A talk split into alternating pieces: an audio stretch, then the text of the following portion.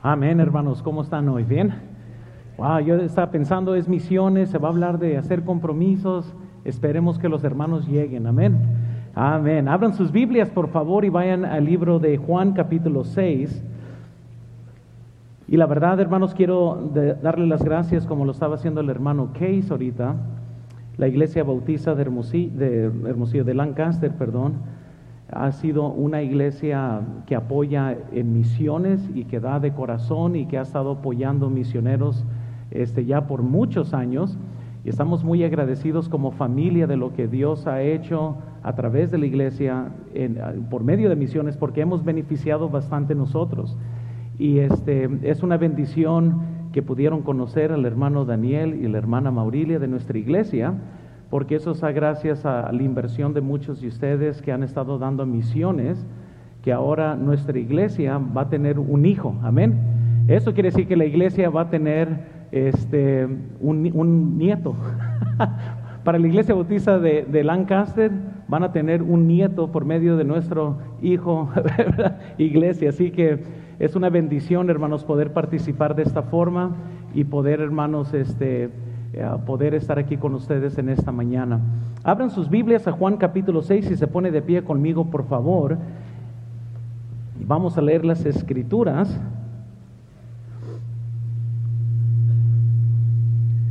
Hoy quisiera predicar esta mañana sobre cuando poco es mucho y, este, y vamos a ver principios para dar a misiones. Espero que esto sea de bendición y Dios lo use para que usted sepa cómo comprometerse al Señor en los siguientes días que se van a tomar los compromisos.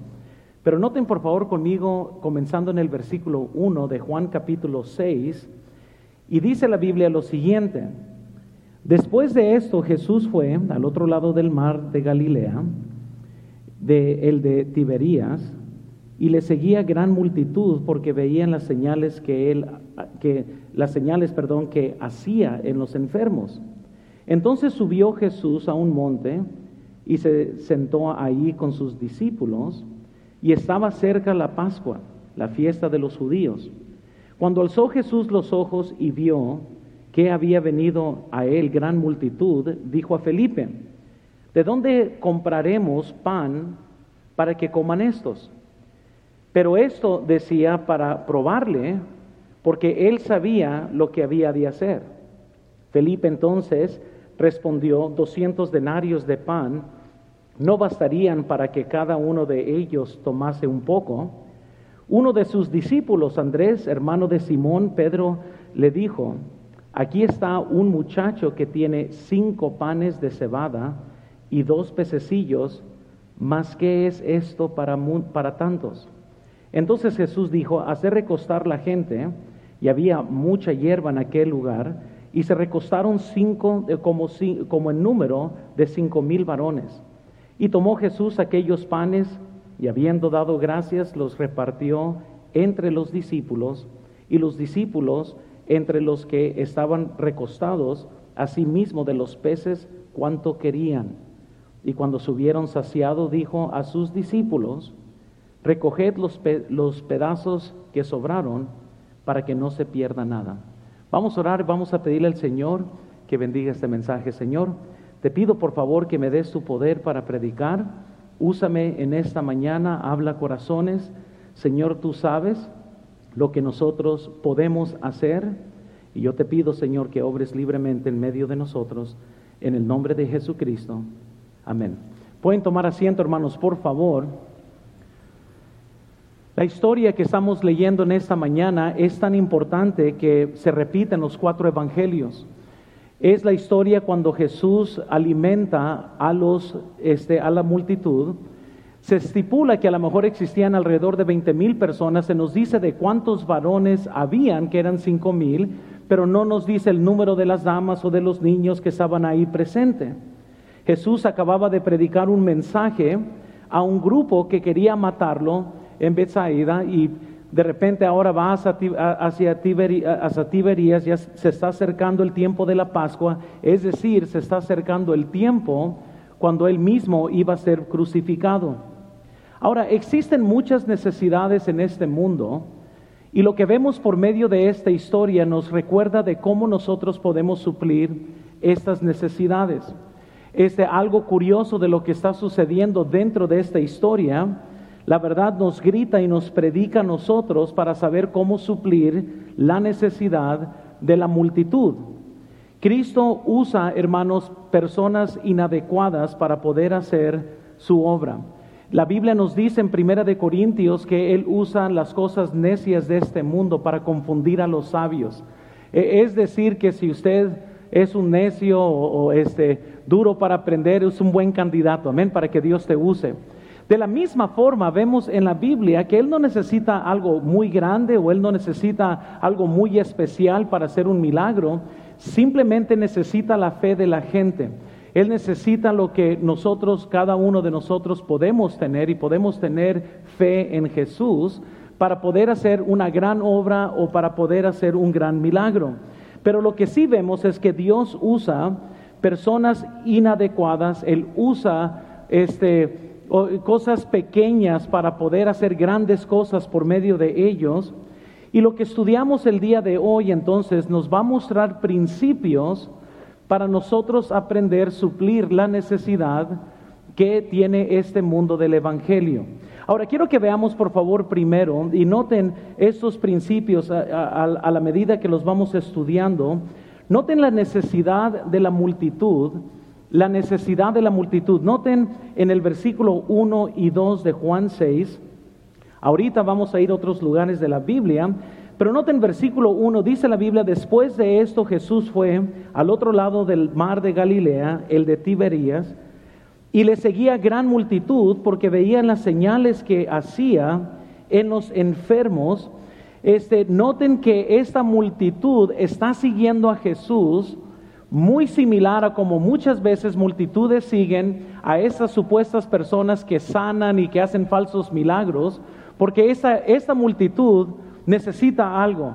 Y, la verdad es que están siguiendo a Jesús principalmente porque dice la Biblia que él hacía milagros y que estaba proveyendo ese milagros a la gente, estaba haciendo que los, que los mancos caminen bien, que los ciegos vean y, y pues como la gente era raza, amén, este, vieron a Jesús, dijeron, vamos, mira, nos conviene seguir a Jesús, vamos a, a, seguirlo, ¿no? A, lo mejor Él puede sanarnos algo y, y, cuántos a lo mejor de hoy, si Jesús estuviera en Lancaster, no le estuvieran siguiendo y ¿qué milagro quieres? Y muchos sacaran su billetera y dijeron, a ver, toca la billetera, a ver si, a ver si esto me quita o me sana de la crisis, amén. Pero no, estaban siguiendo a Jesús porque querían ver un milagro, estaban buscando algo de Jesús.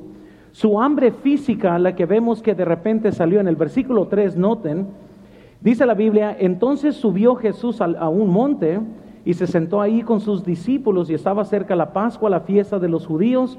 Cuando alzó Jesús los ojos, vio que había venido a él gran multitud y dijo a Felipe, ¿de dónde compraremos pan para que coman estos? Ahora, algo que esta multitud tenía pues era hambre, así muy similar cuando, como nosotros, ¿verdad? Después de los grupos de conexiones vamos a tener hambre. Pero ellos tenían hambre y la pregunta que está haciendo es, ¿cómo vamos a alimentar a esta gran multitud? La hambre física y su incapacidad de, para satisfacer esa hambre representa la, la hambre espiritual que muchos tienen. Hermanos, sí sabía que sus vecinos tienen hambre espiritual, no lo saben. Pero ellos tienen necesidades. Y, además ellos observan sus vidas para ver si lo que usted dice que cree va a alimentar esa necesidad. Y observan cómo somos nosotros y cómo nos comportamos nosotros. Y esta multitud, hermanos, es muy grande. La Biblia la describe como una gran multitud que estaba siguiendo a Jesucristo. E, este, conforme, ¿verdad?, a lo que gente piensa, pues eran quizás más de 20 mil personas. Pero piensa en esto. Existen 7.9 mil millones de personas. Eh, traducido, ¿verdad? A nosotros, billones de personas. Es una multitud muy grande la del mundo. Es gigantesca. Y la pregunta para nosotros es, ¿cómo vamos a alimentar esta multitud? ¿Cómo es que vamos a llevar el pan espiritual? A la gente que no conoce a Jesucristo como Salvador personal ¿Cómo vamos a llevar el plan de salvación hacia ellos? Esta multitud está buscando algo. Mucho de la gente que no es salva está buscando respuestas a sus, a sus problemas, están buscando cómo satisfacer el hambre que ellos tienen. El problema es que están yendo a pozos incorrectos. Están tratando de satisfacer su necesidad por medio del pecado, por medio eh, ese de los vicios que el mundo ofrece. Y sabemos que ninguno de estos vicios va a poder alimentar lo que verdaderamente necesitan, que es la salvación que Jesucristo provee. Esta multitud tiene la necesidad de ver milagros. ¿Cuántas familias quizás eh, en el mundo existen que quizás están pasando por divorcios, quizás están pasando por dificultad? familias fragmentadas, incluso quizás hay familias hoy que me están escuchando, que están fragmentadas y que necesitan la gracia de Dios que les ayude para poder unir una vez más. Y hay, tantas necesidades para ver un milagro. Están siguiendo a Jesús por los milagros que Jesús había hecho. Hay una necesidad de comer, de tener hambre. Bienaventurados los que tienen hambre y sed de justicia porque ellos serán hartos. Mateo 5, 6. Déjales digo algo, hermanos, que tarde o temprano tenemos que abrir los ojos y ver que hay una multitud muy grande que tenemos. Se llama el mundo entero. Y esta multitud es grande. Y ellos están buscando algo. ¿Cómo vamos a alimentar a esta multitud? ¿Cómo es que nosotros vamos a proveer para ellos, para que puedan conocer a Jesucristo como Salvador personal. Si usted está aquí y usted ya es salvo, alguien te llevó pan para que usted pudiera comer y ser salvo. La pregunta no es cómo usted puede saciarse más, es cómo vamos a alimentar a la multitud. ¿Cómo le vamos a hacer para que todo el mundo escuche el Evangelio? Para que todo el mundo pueda conocer de lo que usted conoce. En Amós capítulo 8, versículo 11 al 13, la Biblia nos dice, he aquí vienen días, dice el Señor, en los cuales enviaré hambre a la tierra, no hambre de pan ni sed de agua, sino de oír la palabra de Jehová, e irán errantes de mar a mar, desde el norte hasta el oriente, descurrirán buscando palabra de Jehová y no la hallarán en aquel tiempo las doncellas hermosos y los jóvenes desmayarán de sed. La Biblia nos dice, vienen momentos cuando van a tener hambre, este, y no de pan, van a tener hambre de la palabra de Dios, hermanos. Nosotros queremos llevar este pan alrededor del mundo. Y si usted me escucha hoy, quizás tendrás dos opciones, o ayudas a llevar pan al mundo o usted llévelo. Pero algo me dice que la mayor parte prefiere mejor estar cómodos y mejor mandar a alguien que lleve pan. Porque muchos este, han dejado sus países, ¿verdad?, para estar aquí, buscar, ¿verdad?, el sueño de oro que muchos tienen. Pero de todas maneras nuestros compatriotas necesitan pan. Gente en Guatemala, en México, en toda Sudamérica necesitan pan, necesitan ser salvos. Muchos de ustedes ya se olvidaron de dónde han venido. Y ya no oran que Dios envíe a misioneros a sus propios países. En cáscara de hispano te crees americano. Amén. Pero como muchos están vestidos esta mañana, esperemos que no entre la migra hoy. Amén. Porque si no estamos en problemas. Amén. Le dije al pastor, si yo supiera, hubiera traído mi guayabera también, ¿verdad? Puesta. Este, pero déjales digo, hermanos, este, no se olviden de dónde venimos. Nuestra gente y no nomás nuestra gente necesita pan, todo el mundo necesita pan. China, Europa, África, necesitan conocer de Cristo. Quizás usted vino buscando dinero a los Estados Unidos y encontraste a Cristo.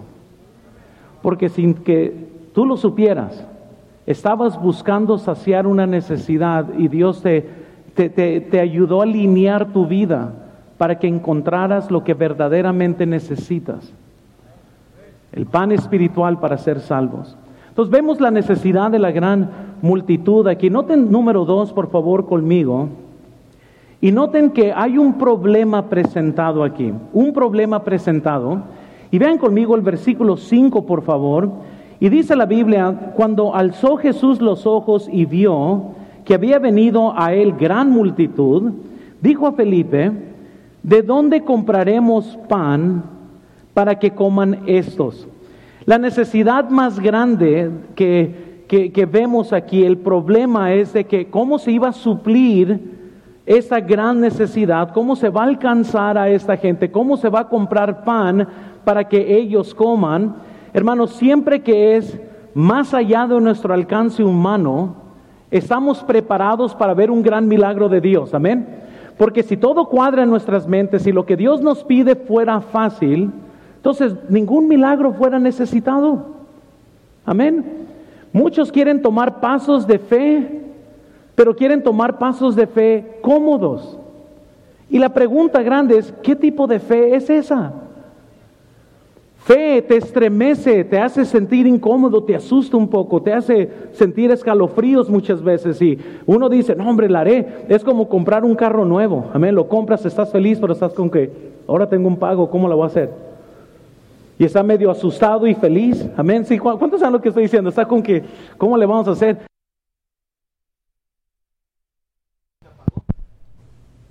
Probando, ahora sí. Este, y hay tantas cosas, hermanos, que están sucediendo, pero uno se compromete y está asustado, está feliz por los beneficios. Pero ahora quiero que veamos algo aquí, hermanos, porque cuando algo se siente imposible, muchos ni lo intentan. Nuestra, nuestro pueblo está plagado con que quiere que las cosas cuadren. Y es ahí donde cometemos la mayor parte de nuestros errores como cristianos. La necesidad del mundo es muy grande. Los discípulos no tienen el pan para alimentar la multitud que está siguiendo a Jesús. Y es por eso que Jesús hace la pregunta. Jesús no está haciendo la pregunta, hermanos, porque no sabe lo que va a hacer, a lo contrario. Él les hace la pregunta para que los discípulos puedan recapacitar. Y la Biblia nos dice, porque Él sabía lo que iba a hacer. Jesús sabía que ya iba a alimentarlos a, esa multitud, pero vamos a ver cómo responden mis discípulos. Y Jesús ve entonces aquí a la multitud y les hace la pregunta, mira, ¿de dónde compraremos pan? Y obviamente los discípulos están viendo esa gran multitud, están diciendo, no, pues no hay pan. Eso no hay ningún lugar. Entonces, ¿qué haremos? Quizás usted hoy tiene un gran problema. Quizás usted tiene una gran necesidad.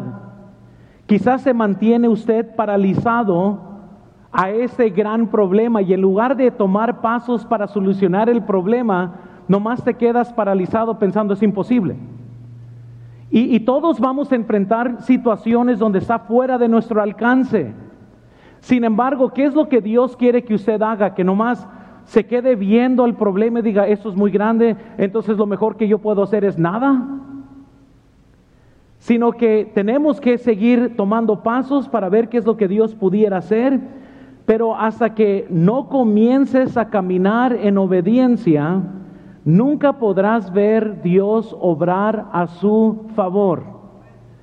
Y, estoy hablando hoy a una esposa que quizás está perdiendo a su esposo, que dice, nada va a cambiar el corazón de mi esposo, nada lo va a transformar.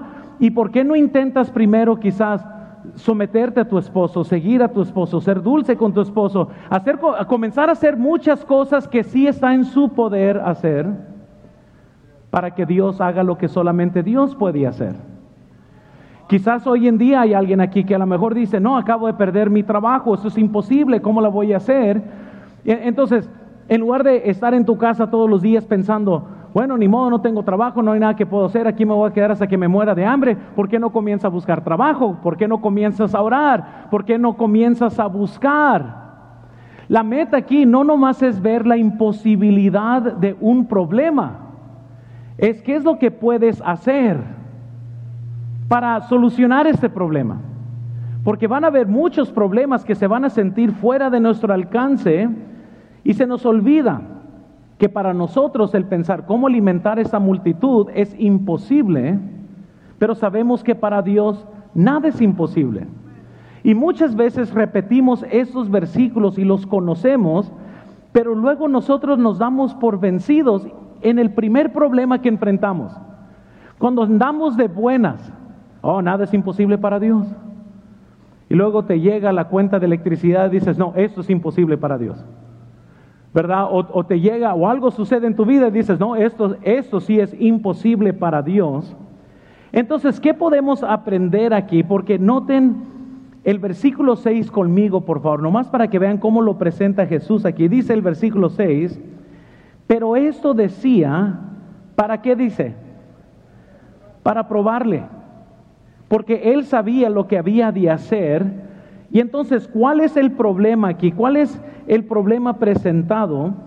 Vemos que el problema presentado es un problema de la incapacidad del hombre. En el versículo 7 quiero que vean conmigo, por favor, y dice la Biblia, Felipe le respondió, 200 denarios de pan no bastarían para que cada uno de ellos tomase un poco. Nada podemos hacer, hermanos, de valor en nuestras fuerzas. Y lo que podemos ver es que aquí Felipe está pensando en cálculos meticulosos. Y lo que Felipe está haciendo, él está haciendo, él está cometiendo un error que usted y yo siempre cometemos. Hacemos cálculos sin Jesús dentro de los cálculos. Para nosotros, pues dos más dos es cuatro, y es así. Pero mezclas a Cristo dentro de dos y dos y a lo mejor este cuatro se hace dieciséis porque solo Dios puede hacer milagros de multiplicación. Eh, Felipe está pensando, no hombre, no hay, no hay nada que podríamos hacer, incluso eh, este, nosotros podemos estar pensando, Dios nos ha mandado a llevar el Evangelio a toda criatura, Marcos 16, pero la pregunta es, ¿cómo vamos a llevar el Evangelio a 7.9 billones de personas? Y yo sé que eso suena como que la necesidad es muy grande y podemos decir, pues bueno, como yo no puedo llevar el Evangelio a 7.9 eh, billones de personas, entonces no las voy a llevar ni a una entonces. Porque así es como la mayor parte responde. Eso es imposible, entonces no hago nada. Y, eso es lo que Jesús le está tratando de enseñar aquí a Felipe. La multitud es grande. Y la pregunta, hermanos, fue con, como con, con aquí con, con, con aplicación a la conciencia de ellos. Fue como cuando Dios le pregunta a Adán y Eva, Adán, ¿dónde estás? Él sabía dónde estaba. Era para que cuando Adán estuviera escondido y dijera, pues aquí estoy detrás del árbol, era para que cayera en conciencia de que él estaba mal. De la misma forma, Jesús lleva a Felipe, dice, mira toda esta multitud, ¿cómo le haremos para poder alimentarlos? Era para que Felipe pudiera verse lucido aquí. Imagínense esto, hermanos. Imagínense que Felipe hubiera dicho, Señor, pues mira, yo te he visto hacer milagros, he, visto que le has dado vista a los ciegos, he, visto lo que tú has hecho, y que Felipe hubiera dicho, Señor, pues tú alimentalos. He andado contigo, he visto todo lo que has hecho. ¿De dónde compraremos pan, Señor? Pues, pues tú puedes. Pero Felipe falló la prueba. Porque eso es lo que debería haber dicho Felipe, pero no, Felipe dice, no hombre, pues a ver cómo le hacen. Que se mueran de hambre. Y, Cristo, hermanos, no, noten, e, está tratando de dar una enseñanza aquí. Y muchas de estas cosas las vemos como algo imposible, pero eso no quiere decir que vamos a cruzar los brazos y no intentar hacer nada, porque es imposible. Quiero que vean algo muy importante aquí, porque a lo mejor muchos van a ser como los discípulos y vayan conmigo a Marcos capítulo 6, no pierdan Juan, porque vamos a ir a la misma historia, pero conforme como lo escribió el Evangelio de Marcos. Marcos capítulo 6. Creo que los discípulos No nomás eran judíos, pero estaban mezclados con mexicanos, amén. Eran raza, les digo, porque yo pienso que así hubiéramos respondido muchos de nosotros. Hay algo aquí que Marcos nos dice que no nos dice Juan. Entonces quiero que nomás tengan en su mente, aquí Jesús, se le está diciendo a los discípulos, mira esta gran multitud, ¿cómo le haremos para que todos ellos coman? Y sabes lo que entonces, ¿qué respondiera usted? Sabemos que Felipe dijo, no, hombre, pues ni 200 denarios de pan, es decir, lo que ganamos aún en un año, dice, no alimentaría toda esta gente. No, pues no, no tenemos. O quizás hubiera respondido de esta forma, y noten lo que dice Marcos 6, versículo eh, este, 36, y dice la Biblia, Marcos 6, 36, la solución de los discípulos era, despídelos para que vayan a los campos y, aldeas de alrededor y compren pan, pues no tienen que comer. Entonces, ¿a poco así no respondieran muchos? ¿Tienen hambre? Pues váyanse. Jesús, diles que se vayan.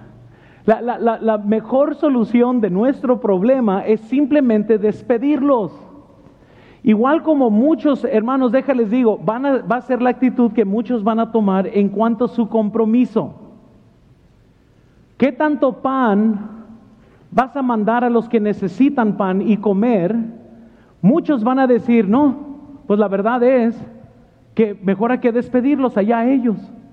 Mejor lo que yo voy a hacer, no voy a hacer nada, yo lo que voy a hacer es despedir la multitud. Que se mueran de hambre ellos, allá ellos, porque los discípulos de Jesús, yo tengo la solución. Si tú nomás los despides, pues entonces ya no tenemos esta responsabilidad de alimentarlos. Amén. E, este, nuestros días de descanso eh, allá en Hermosillo son los martes. Y muchas veces hemos tenido visita que, no sabemos que van a venir. Y, y cuando han llegado, pues ya sabes, eh, por costumbre tienes que no, más, no solo darles café, darles de comer, amén. Eh, este, eh, cultura mexicana es, alguien llega a tu casa y, y, sale con otra lonja o una papada adicional o algo así, amén. Este, tú les vas a dar de comer hasta que ya no aguanten, ¿verdad? Y, este, y hemos tenido visita que llegue y de repente no tenemos nada. E, entonces, este, ¿cómo le hacemos? ¿Cómo los vamos a alimentar? Y seguramente nadie estuviera en su casa diciendo, pues, hermano, si te pudieras ir para que comas. Fíjate que ya ha llegado el tiempo de la cena, ¿por qué no te vas? Para que comas. Es lo que los discípulos querían hacer. Incluso, vean Marcos 6:37, noten por favor. Eh, dice, eh, eh, ahí están en Marcos 6, versículo, el siguiente versículo 37, respondiendo, Él les dijo, darles, ¿qué dice? Vosotros de comer. Hermanos, agarró Jesús el martillo. ¿Qué querían hacer los discípulos? Diles, que se vayan. Y Jesús volteó la mesa y les dice, ustedes alimenten la multitud. Yo pienso que se les cayó la quijada y si yo fuera quizás uno de los discípulos, yo estuviera ya pensando en qué hijo iba a vender, muy bien, para poder alimentar la multitud, pensando humanamente. O sea, la idea de ellos es que lo despidan, la idea de Jesús es, ustedes alimenten la multitud. No los voy a despedir, ustedes alimenten la multitud. Yo sé que sería muy fácil para nosotros decir, pues mira, si nomás guardamos esto, Despedimos la multitud, pero Dios está en el cielo diciendo, no, ustedes alimenten la multitud. Ustedes vayan y alimenten esa multitud. Ellos le dijeron que vayamos y compremos pan por 200 denarios y les demos de comer. Hubiera sido increíble en este momento que Felipe hubiera respondido, Señor, ya te hemos visto hacer milagros, tú puedes alimentar la cosa. Nosotros no podemos, pero tú sí. Pero eso no era lo que estaba sucediendo. Él, eh, Felipe respondió como muchos van a responder hoy. Comenzó a hacer cálculos sin Cristo en la ecuación de cálculos que estaba haciendo. Lo que usted puede hacer sin Cristo de eterno valor es cero. Nada. Nada lo que haremos en la carne tendrá valor eterno. Se los vuelvo a decir, nada hecho en la carne tendrá valor eterno. Todo hecho en obediencia para Cristo tendrá valor eterno. Y, lo que Jesús aquí está diciendo es, bueno, este, ustedes no van a poder alimentar, pero yo ya sé lo que quiero hacer. Pero ¿cuántas veces somos culpables, hermanos, nosotros de hacer lo mismo que los discípulos están haciendo? Señor, no me des esta carga, yo no quiero nada que ver con esto, despídelos, despídelos. Entonces vemos el problema de la incapacidad del hombre, vemos también el problema de no confiar en el potencial de Jesús. Y regresen conmigo en Juan capítulo 6, por favor. Juan capítulo 6. Y noten, por favor, noten el versículo 6 de Juan 6. Pero esto decía para probarles, porque él sabía lo que había de hacer. Versículo 7, y Felipe le respondió, 200 denarios de pan no bastarían para que cada uno de ellos tomase un poco. ¿Qué está diciendo Felipe? Esto no es suficiente, Señor. No tenemos lo suficiente para poder cumplir con lo que tú nos estás pidiendo que hagamos 200 denarios no fueran insuficiente para hacer esto. Y, yo sé que a lo mejor lo que usted quizás esté haciendo hoy es, estoy hasta aquí, apenas puedo con el diezmo, no sé ni qué hacer. Y luego hay otros que están en una lucha con que, pero, pero el diezmo no se debe dar porque es del Viejo Testamento. Yo doy por gracia. Eh, ya en mi iglesia casi nadie me dice eso porque yo se las volteo muy fácil. Muchas veces había un hermano que llegó y me dice, eh, Pastor Montaña, dice, pues yo creo que debo de dar por gracia. Y en ese momento le di una sonrisa y le dije, gloria a Dios hermano, le dije, porque necesitamos más gente que dé por gracia. Este, la, verdad es que hay muchos hermanos que quieren hacer el mínimo, que es el diezmo. Qué bueno que conozco por fin a alguien que está dispuesto a hacer más. Amén. Para poder comprender la ley y la gracia, si mi esposa me dijera, Luis, Ve al Ross, hay unas zapatillas blancas que cuestan 25 dólares. Quiero que vayas y me traigas esas zapatillas. Este, eh, eso fuera como obligación, por decirlo así, lo que se requiere, ¿verdad? Zapatillas blancas, 25 dólares, está bien. Pero imagínense que mi esposa me dijera, ve a Ross y tráeme todo lo que me puedas traer que represente tu amor. Amén. Yo le dije, no, dame ley mejor. ¿De qué color las zapatillas? Y sabes que la Biblia nos dice que si de, si de gracia recibiste, dad por o sea, si Jesús murió por ti y de esta gracia recibiste, o de la misma gracia debes de dar. En otras palabras, cada vez que nosotros ofrendamos y damos a las cosas del Señor, debe de representar la suma de nuestro amor, la suma de la gracia que hemos recibido por parte de Cristo. Así que si usted está aquí hoy pensando, yo voy a dar por gracia, pues gloria a Dios, hermanos, porque vas a dejar a los a los legalistas que nomás diezman, que nomás, que solamente diezman que hacen lo mínimo, porque el diezmo es el suelo de todo dar, no es lo máximo de todo dar. Y le felicito para que dé por gracia. Amén. No más que muchos ahorita están pensando, ah, no, yo prefiero las zapatillas. Amén. Pero la verdad es que si de, si de gracia recibimos, debemos de dar de gracia también. Y la gracia que recibimos es enorme gracia. Entonces, nuestro problema presentado, hermanos, es sí, no podemos en nosotros mismos suplir esta necesidad. E, es cierto, hermanos, que no solo vemos la incapacidad, pero muchas veces nosotros no confiamos en Jesús y lo que Él puede hacer por medio de, nuestra obediencia. Pero entonces vemos la necesidad de la multitud, vemos el, el problema presentado. Noten número tres, por favor.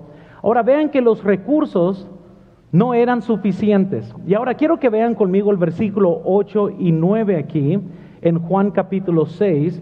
La Biblia nos dice, uno de sus discípulos, Andrés, hermano de Simón, Pedro, le dijo, aquí está un muchacho que tiene cinco panes de cebada y dos pececillos. ¿Y cuál es la pregunta aquí? Más que es esto para tantos. Y, y sabes lo que eso es para tantos? Nada. Pero algo es mejor que nada. ¿Estamos de acuerdo? E, entonces, lo que podemos ver aquí es que el tamaño del regalo que se dio eran cinco panes y dos peces. Dios, hermanos, puede usar las cosas pequeñas para poder hacer grandes milagros. Él usó un pedazo de palo para dividir el mar rojo, hermanos. Un palo, un pedazo de madera, una vara para dividir, eh, hermanos, el mar rojo por la mitad. Él usa una piedra y una onda para quitarle la vida a un gigante.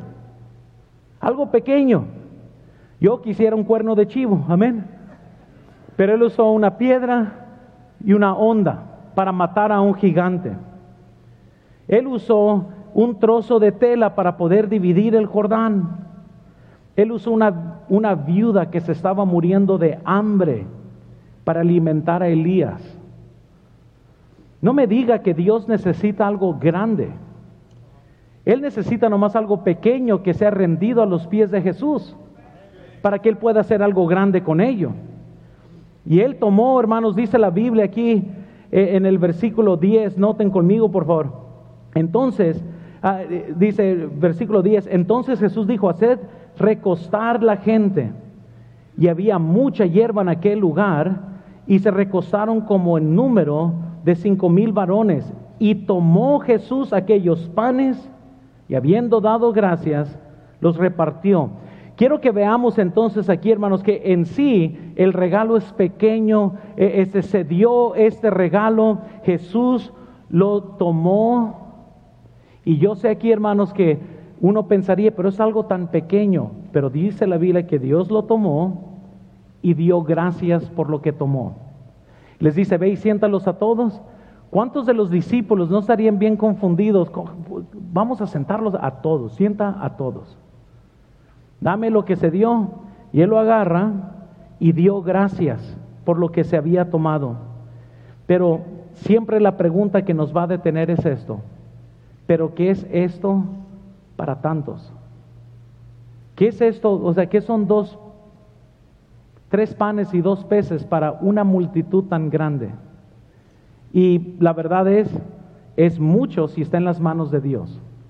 Es suficiente si está en las manos de Dios. Entonces, hermanos, Dios no necesita lo que usted piensa. Yo sé lo que muchos pensarían es, necesitamos un hometown buffet, ¿verdad? Para que entren y puedan comer la multitud. Necesitamos este, la pizza bautista, Little Caesars, ¿verdad? Para que puedan este, comer ahí todos los, todos los hambrientos. Pero no, Dios no necesita eso. Dios necesita su fidelidad con lo que usted tiene. Y, y, sabes todo lo que comenzamos a ver entonces, hermanos, que mientras que los recursos eran insuficientes, vemos que también el excedente era abundante en realidad. Vean el versículo 10, por favor, conmigo. Entonces Jesús dijo, hacer recoger, recostar la gente, perdón, y había mucha hierba en aquel lugar, y se recostaron como el número de cinco mil varones. Y tomó Jesús aquellos panes y habiendo dado gracias los repartió entre los discípulos y los discípulos entre los que estaban recostados, asimismo de los peces, ¿cuántos, qué dice la Biblia ahí? Querían. Y cuando subieron, ¿qué dice? Saciado. Dijo a sus discípulos recoger los pedazos que han sobrado para que no se pierda nada. Hermanos, recogieron doce canastas. Comieron hasta que se saciaron. Y este, yo muchas veces hemos tenido actividades en la iglesia Bautista allá de Lancaster donde es de traje, que es todo el mundo trae comida. Y siempre hay aquellos que son fieles, traen buena comida, y aquellos que traen unas sabritas, ¿verdad? Y había una actividad particularmente que había muchas sabritas y muy poca comida. Entonces yo estaba pensando, ¿cómo vamos a darle de comer a todos estos hermanos? Y, este, ¿qué vamos a hacer? Y me puse a buscar un chamaco ahí que pasara a ver si tenía también dos peces y tres panes para ver cómo le íbamos a hacer. Pero, pero noten que la preocupación es cómo le, cómo le vamos a hacer. Pero obviamente que con, con Jesús, hermanos, hay tanto que se puede hacer cuando Él comienza a bendecir nuestras vidas. La Biblia nos dice que de este poco la multitud se sació. Comió, sobraron doce canastas. Yo contiendo casi todos todos los comentarios que he leído piensan que estas doce canastas se las dieron a los doce apóstoles. Yo tengo un problema con eso porque los doce apóstoles no dieron nada. El muchacho es el que dio su comida. Yo pienso que se la dieron al muchacho. Si acaso Jesús le dijo, oye, mencionó a todos los doce apóstoles y agarren una canasta cada uno y cuántos no se imaginan la cara de los discípulos, wow, qué tremendo. No, ayúdale al muchacho a llevárselos a su casa, ¿verdad? Porque él es el que dio la comida y, y llévale todo lo que sobró a la casa. Imagínense la cara de la mamá del muchacho. Pero ¿saben lo más interesante de todo lo que pasó aquí? Vean el versículo 11, por favor, conmigo. Dice la Biblia, y tomó Jesús aquellos panes y habiendo dado gracias las repartió Ahora brinquen al versículo 14, aquí da de comer. Versículo 14, aquellos hombres entonces, viendo la señal que Jesús había hecho, dijeron, este verdaderamente es el profeta que había de venir al mundo. Hermanos, no minimicen lo que puedes hacer por Jesús. Miren, aquí no se trata de que usted ponga la totalidad para solucionar el problema mundial. De eso no se trata, porque si, si, si yo les digo a ustedes, ¿cuánto tomaría para que nosotros podamos llevar pan a cada persona de todo el mundo? Va a salir un Felipe y va a decir, pues no tenemos suficiente. Aunque cada persona de esta iglesia diera 100% de su salario a misiones, no fuera suficiente la necesidad es muy grande. Ese 200 denarios no diera la suficiencia y eso es verdad. Pero lo que usted no sabe es que Dios no está interesado en que nosotros suplamos 100% la necesidad. Él está buscando que tengamos la fe suficiente para poder decir, mira, quizás este, eh, ya doy mi diezmo porque eso se necesita para que todo esto se pague, para que eso continúe. Pero al final de cuentas, ¿cuánto es lo que usted está dispuesto a hacer para alimentar? Y, y no debemos de cruzar los brazos y decir, la necesidad es, muy, es mucha, es muy grande, no puedo hacer nada. Lo que Jesús quiere saber es, ¿cuánto estás dispuesto a contribuir para seguir llevando pan a los que necesitan ser alimentados? No se trata de no podemos hacer nada, se trata de poder hacer algo. Y Dios bendice como usted nunca se imagina este, lo que Dios puede hacer por medio de pan y peces que muchas veces se dan. Hoy en día, para los que han estado dando misiones, eh, eh, se les presentó un video de alguien de nuestra iglesia que ahora va a ir a plantar otra iglesia. Eso es gracias a Dios al pan y los peces que muchos han estado dando él se comienza a multiplicar. Hay otros jóvenes de nuestra iglesia, incluso tarde o temprano ya vamos a tener un problema donde muchos ya están terminando de, graduarse. Este, a otro hermano que se llama Eder y ya está planeando su boda también, etcétera. Este, va a ir a plantar otra iglesia también. Ya estamos hablando de eso. Ya menos se gradúa del Instituto Bíblico. ¿Cómo le vamos a hacer? Pues tenemos que hacer algo para que vaya y plante iglesias. Lo que estoy diciendo es, el pan y peces de muchos que ustedes han estado sacrificando, se sigue alimentando la multitud de una forma que usted ni se imagina. Porque solo Dios puede hacer este tipo de multiplicación. Si hay alguien que a lo mejor al escuchar, ahorita en el video el testimonio del hermano Daniel, quizás sintió satisfacción, son aquellos que han estado dando. Porque están diciendo, mira con lo poco que yo he hecho, por lo poco que yo he dado, Gracias a Dios tengo fruto en lo que se está haciendo, en la multiplicación del pan que se está llevando a la gente que no conoce de Jesucristo. Pero no hemos terminado, hermanos. Hay mucho más que se tiene que hacer para la gloria de Dios, pero nomás recuerde esto. No se trata de qué es lo que nosotros podemos hacer. Nosotros sin Cristo no podemos hacer nada. Pero poniendo nuestros recursos en las manos de Cristo, Él puede hacer mucho. Él puede seguir multiplicando bastante. Hace años atrás, alguien dio pan y peces para comenzar el ministerio hispano de la Iglesia Bautista de Lancaster. Y mire la multitud. Muchos de ustedes que están sentados aquí, están aquí porque alguien dio pan y peces para que usted pudiera estar sentado aquí. Entonces, lo que se hace es que tenemos que continuar, seguir dando pan y peces y ponerlo en las manos de Jesús para que Él siga entonces multiplicando y haciendo solamente lo que Él puede hacer. Porque hay tanta gente que aún necesita a Cristo en este mundo entero. Nuestros vecinos y gente alrededor del mundo necesita a Cristo. Dios no necesita nada grande, hermanos. Nomás necesita nuestra fidelidad. Siga dando su pan y sus peces. ¿Qué es eso para una necesidad tan grande? Es suficiente si está en las manos de Cristo. Ahora, Dios sabe lo que no podemos hacer y Dios también sabe lo que no quieres hacer. Son dos cosas muy distintas. Porque muchas veces gente confunde, ah, pues yo no quiero hacer, o sea, no puedo hacer eso. Y Dios dice, no, no, no es que no puedas, es que no quieres. Y esas son dos cosas diferentes. Esperemos en Dios, hermanos, que Dios siga obrando en sus vidas para que estés dispuesto cuando ya sea tiempo de, llenar esta forma, eh, esta tarjeta, puedes decir, ¿sabes qué? De tal manera amó Dios al mundo que ha dado a su Hijo unigénito, para que todo aquel que en él cree, no sé qué dice la Biblia, no se pierda, mas tenga vida eterna. De tal manera amó Luis Montaño este mundo, que dio qué. De tal manera amó Dios este mundo, de tal manera amó Israel a este mundo, que dio. De tal manera amó Juan a este mundo, que dio. ¿Qué tanto amas las almas de este mundo? Va a ser reflejado a través de esta tarjeta, hermanos. ¿Qué tanto amó Dios a cada persona que estamos aquí sentados y todo el mundo? Es que el Padre dio a su Hijo.